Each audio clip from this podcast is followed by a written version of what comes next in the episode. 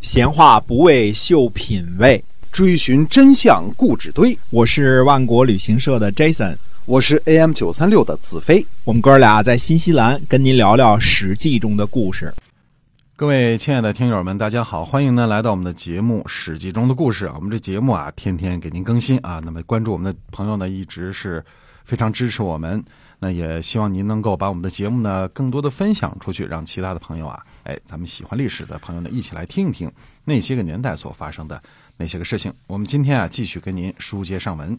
嗯，上回呢，我们跟大家这个说了一下魏国啊，魏国背叛的这个过程，基本上是由于，呃，这按照这个。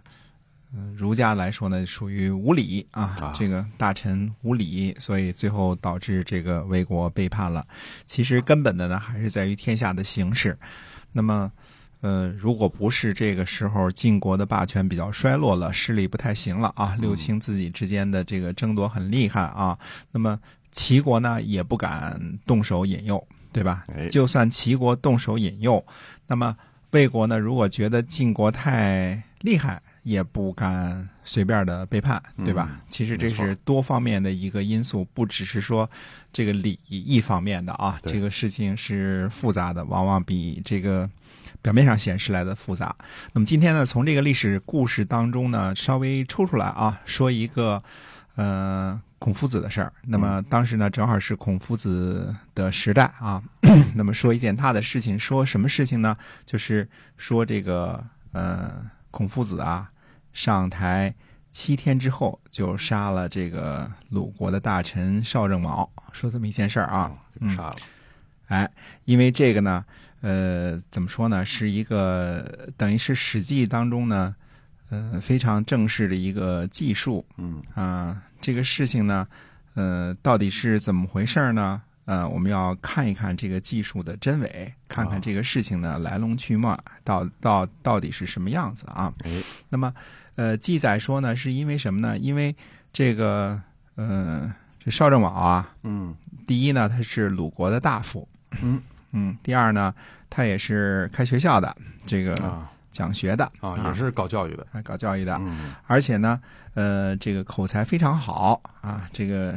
嗯，让孔夫子的学生啊，三迎三虚啊，一会儿这个这个什么叫三迎三虚？三迎三虚就是一会儿一会儿来听课的人多，一会儿就跑了，跑到这个邵正卯这边去了。嗯，哎，按照这个什么的说法呢？那就等于是呢，说这个呃，意思孔夫子比较生气这事儿啊。这个这个后来呢。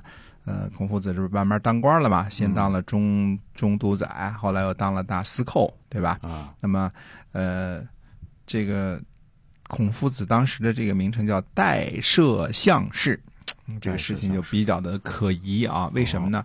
因为鲁国没有相这么一个，嗯，就没有这么一这么一个官职。没有一个相这么一个官职，相啊，哎，相就是类似后世的丞相、宰相这么一个官职。秦国有相邦是什么时候？公元前三百二十九年左右啊，这个这个很很晚之后了，现在才讲到五百年嘛，对吧？对，嗯，那么这基本上是战国之后的一个概念，就是首席文人官僚这个这么一个概念，而不是说春秋晚期那个时候一个概念。那么代社。相邦摄就是代的意思，代也是摄的意思。代和摄很少是放在放在一边，摄政王就或者叫代理省长，现在对吧？对吧？这是这个意思。代摄相士呢，也很可能这个词儿本身就是呃后来的人给编的。嗯，编它是什么意思呢？就代摄相是意思，孔夫子权力很大。可以，这个，呃，有相这么一个这么一个样的权利，但实际上大家都知道，鲁国一直是三卿执政啊，就是所谓的季氏、叔氏和这个孟氏三卿执政。那么三卿呢，呃，就是上卿、次卿、下卿这三卿执政。现在呢，虽然说季恒子啊，季恒子大家看来是这个季氏家族当中，呃，差不多最面的一个一个这个这个这个。这个主了，就是最面那个主了，哎，哎，比比他什么老爸呀、什么爷爷呀、什么祖爷爷，这都这都都面。差很多啊。因为被杨虎这个呃今儿蒙明儿蒙都给蒙的这个 是吧？最后呢，好在自己这个这个呃，临死之前，哎，这个快马加鞭逃了一条命啊。哦这个这个前几次我们说过啊，但是实际上这个人呢，看起来是个比较面的主啊，嗯不是特别那什么的主。而这个时候呢，呃，这个孔夫子呢出使鲁国，做了大司寇。那么这个大司寇呢，我们说看起来还是应该有相当一点权力的。嗯那《史记》当中记载呢，说这个谁啊，孔夫子啊，上台呃多久呢？七天就把邵正茂给杀了。哦，嗯先说呢，这个这个《史记》当中这个记载呢，几乎可以肯定，它是取材于战国时期的文人著作。在《史记》当中呢，这种事情不乏先例。比如说啊，我们前面举的例子啊，伍子胥鞭尸的这个疑案，呃，嗯几乎可以肯定的是取材于《淮南子》，因为那个。句式啊，那个说法呀、那个都是你看着是非常像的，而那本书呢又比这个《史记》比较早啊，早一点儿。哎，啊，所以 这个孔子诛杀邵正卯这件事情呢，最早见于荀子，这也是战国时期这个诸子百家的著作啊。嗯那么这个故事呢，后来又添油被添油加醋。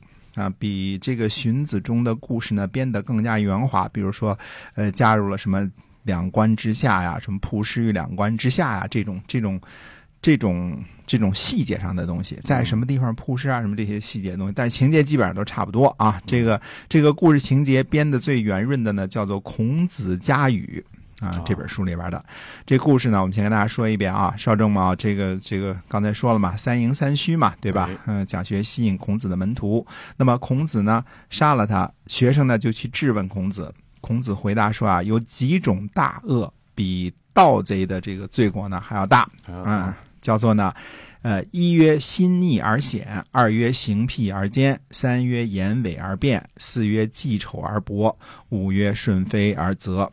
此五者，有益于人，则不免君子之诛。那么翻译过来啊，嗯就是说有五种罪恶，人的心呐、不忠顺而喜欢冒险，行为怪癖而很坚持，说的呢都是假的，但是呢却很会辩解，知识广博呢，但是只记住那一些非常丑恶的事情，顺应错误呢而得到好处。一个人呐，就是把这五项当中犯了任何一项，都会被君子杀掉。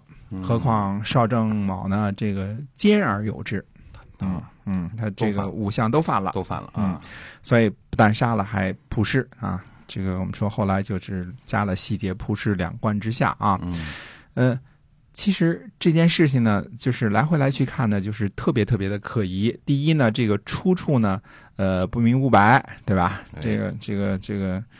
跟这个编草鞋的皇族这个一个意思啊，怎怎么看怎么可疑啊，这个事情啊。那么，呃，这个最早呢对此事提出疑问的是宋朝的大圣人朱熹啊。嗯那么朱圣人说了，说第一点呢，孔子死于春秋晚期，荀子呢生存于战国时期，中间差着一百多年呢。哎，嗯，死和这个谁生存的时代差着一百多年呢。那么《国语》和《左传》都没有对这件事情加以记载，荀子是怎么知道的呢？嗯，嗯，这是一个很好的疑问啊。嗯这个这个荀子他到底是通过什么渠道？哎当时这个传播知识的渠道还很有限的，对吧？对啊哎，哎，呃，他是怎么知道的呢？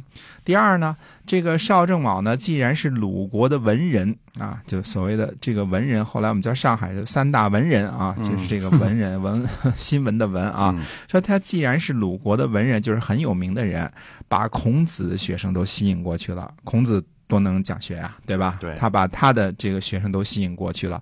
为什么历史上没有留下这个此人任何的文章和学术思想呢？嗯，嗯，这人说过什么话，做过什么事儿，对吧？对，那么孔子至少这个这个这个，就是他没有刻意的写书，但是学生还记录下来一个《论语》呢，对吧？哎，哎，这个春秋还有这个《春秋左氏传》流传下来呢嗯，对吧？那么也没有其他的诸子百家呢引用过他的言行。也没有其他的诸子百家呢编造过他的言行，就是说这意思呢，就是说不但正版出版社的没有，那个街边摊那个盗版书都没有，就是你这名气不够啊啊对啊这是没有人 愿意盗版你的是吧？对啊，这是哎怎么回事呢？对吧？啊这这这是显然是有点儿，你看，你看，要不人家朱熹当圣人呢，这个这个，你看这个角度多么的好啊！嗯哎，然然后他说呢，倘若邵正卯呢在鲁国权倾朝野，以至于能够乱政，那样呢，《左传》和《国语》怎么能够不加以记载呢？